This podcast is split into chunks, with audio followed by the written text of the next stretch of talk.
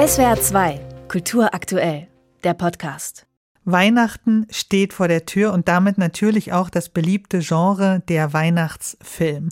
Ob man mit der Familie oder mit Freundinnen und Freunden feiert, irgendwann nach der Geschenkeschlacht, dem Essen und dem Wein landet man ja dann doch vor dem Bildschirm bei Netflix oder im Fernsehen und zieht sich zum Verdauen einen passenden Film zu den Feiertagen rein. Das sind dann entweder die richtigen Klassiker wie Drei Haselnüsse für Aschenbrödel oder Der kleine Lord oder, und darum soll es jetzt gehen, die vielen romantischen Komödien, die zum Fest der Liebe eine Geschichte über und von der Liebe erzählen. Oft als unendliche Variante der Frau trifft Mann Handlung und am Ende geht alles gut aus, endet mit einem Kuss oder mit der Hochzeit. Der erste Bridget Jones Film erzählt von der Suche nach Mr. White in einer Weihnachtskulisse. In Liebe braucht keine Ferien tauschen zwei Frauen aus Liebeskummer die Häuser zu Weihnachten und finden dann jeweils im Ausland den richtigen. Und in dem Kultfilm Tatsächlich Liebe, der dieses Jahr großes 20-jähriges Jubiläum feiert, sind es gleich viele Episoden und ihre Paare, die zur Liebe finden. Und das hört sich dann in der Eröffnungssequenz so an. Es wird allgemein behauptet, wir lebten in einer Welt voller Hass und Habgier. Aber das stimmt nicht. Im Gegenteil, mir scheint, wir sind überall von Liebe umgeben. Ich glaube, wer darauf achtet, wird feststellen können, dass Liebe tatsächlich überall zu finden ist. Ja, Love is all around. Eine wunderschöne Botschaft. Aber jetzt wollen wir diese Kuschelstimmung mal ein bisschen verderben und fragen, welches Liebes- und Paarkonzept steckt da eigentlich dahinter und vor allem, welche Frauenbilder werden in diesen Filmen gezeigt? Und das bespreche ich mit Rebecca Endler, Autorin des Buches Das Patriarchat der Dinge und Co-Host in dem Podcast Feminist Shelf Control, also feministische Regalkontrolle. Dort wirft sie einen kritischen Blick auf die Romantikverpackungen unserer Kultur. Kultur. Guten Abend, Frau Endler. Guten Abend, Frau Marburg. Fangen wir doch gleich mal mit Tatsächlich Liebe an, der wirklich ein erfolgreicher Weihnachtsfilm ist. Was ist das für ein Verständnis von Liebe, die in diesem Episodenfilm gezeigt wird? Ein ähm, sehr einfaches Verständnis einer heterosexuellen Liebe zwischen einem Mann und einer Frau, die erst dann zu der perfekten Vollendung ihrer selbst finden, wenn sie den perfekten Partner fürs Leben gefunden haben. Mhm. Die Personen in tatsächlich Liebe sind alle normschön, sind größtenteils weiß, sind größtenteils sehr reich. Man sieht sie in tollen Kulissen. Sie alle haben schöne Häuser und Geld spielt meistens in Weihnachtsromantikkomödien kaum eine Rolle, ist komplett ausgehebelt und man sieht sie sie, wie sie sich beschenken und übereinander freuen und so manch Hürde wie, äh, ich glaube, in tatsächlich Liebe ist es Untreue überwunden wird. Aber wir haben eben auch problematische Motive wie das Stalking in tatsächlich Liebe, was vor allem in den letzten, ich würde mal sagen, acht Jahren jedes Jahr aufs Neue thematisiert wird, dass das schon hochproblematisch ist. Das ist die Figur, die von Kira Knightley gespielt wird, die zu Beginn des Films heiratet und dann stellt sich raus, dass der beste Freund des Bräutigams sie während der Hochzeit sehr nah gefilmt hat und dann auch zu ihrer Haustür kommt und ihr eine Liebeserklärung macht. Ich finde aber auch, dass die Frauenrollen oft als Haushälterin, als Sekretärin, als mhm. Frau, die irgendwie angestellt ist. Wir haben das bei Colin Firth, da ist es die Hausangestellte, in die er sich verliebt. Was ist dazu zu sagen? Sagen, auch zu diesem Ungleichgewicht in der Hierarchie? Was den Status angeht, sind diese romantischen Weihnachtsfilme ohnehin sehr aufschlussreich. Also wir haben immer den, zum Beispiel den Premierminister oder eben auch den Genie-Autor, der sich dann in seine Hausangestellte verliebt. Und es gibt, glaube ich, auch die Person des Chefs, der etwas ein Verhältnis mit seiner Sekretärin hat, mhm. was dann wiederum von der Ehefrau quasi weggesteckt werden muss, damit eben das Weihnachtsfest gerettet wird. Status spielt insofern eine Rolle und wird immer thematisiert, als dass es quasi für ein romantisches Rezept dazugehört, dass der Mann über der Frau ist.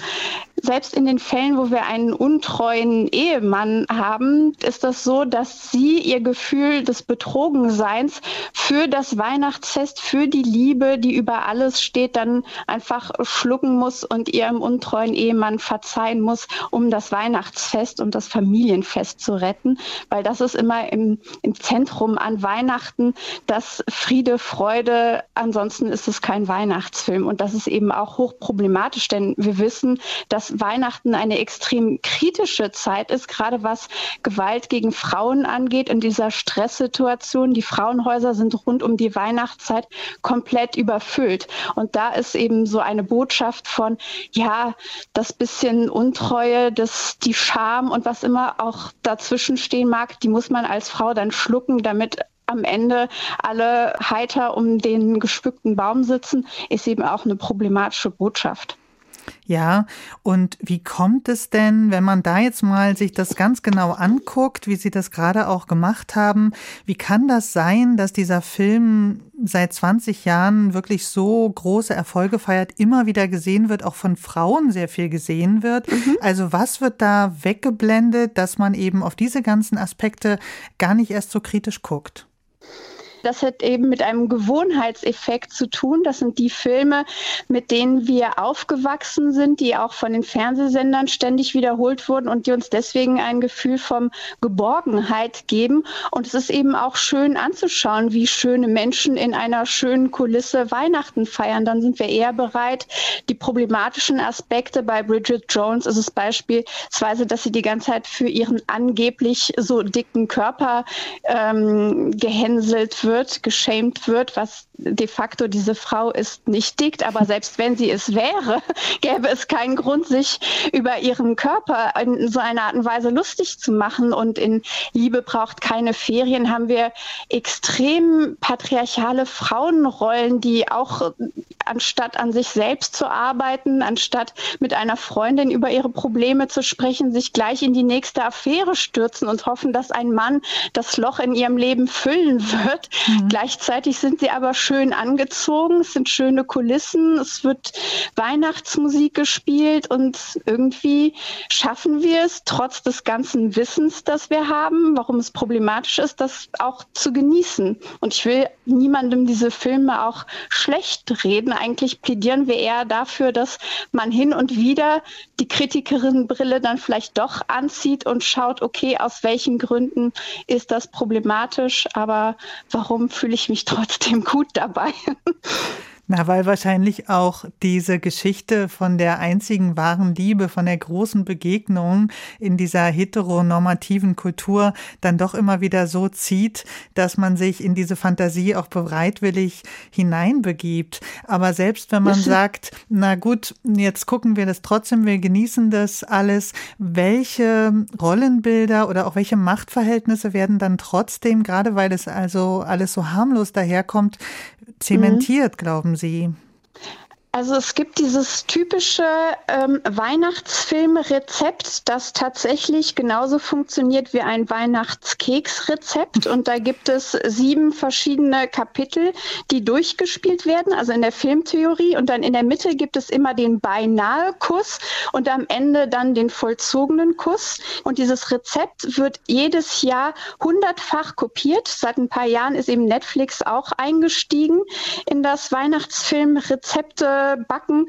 Und die Grundidee ist auch meistens, dass eine Frau, die auch anfangs uns als taffe, etwas verbissene Karrieristin dargestellt wird, aus irgendeinem meistens hanebüchenden Grund aufs Land geschickt wird. Das heißt, da findet auch so eine Romantisierung von ähm, ländlichem Alltag statt, mhm. wo sie dann ein bisschen wie ein Fisch äh, ohne Wasser lernen muss, klarzukommen. Und dann trifft sie meistens auch sofort den Mann, von dem wir wissen, am Ende wird sie mit ihm zusammenkommen. Und dann können wir den beiden eben dabei zuschauen, wie sie fast zusammenkommen, dann aber wieder nicht.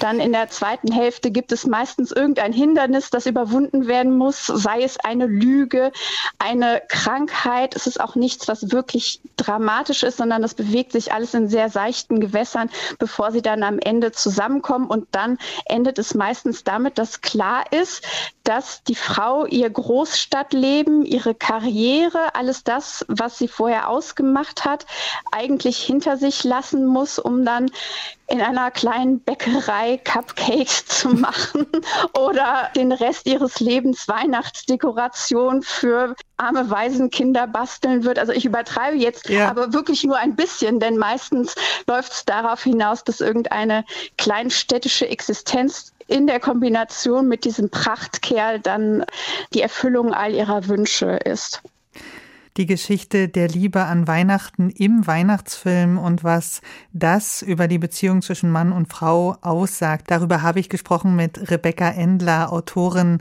des Buches Das Patriarchat der Dinge. Vielen Dank, Frau Endler, für das Gespräch. Ich danke Ihnen auch sehr. SWR 2 Kultur aktuell. Überall, wo es Podcasts gibt.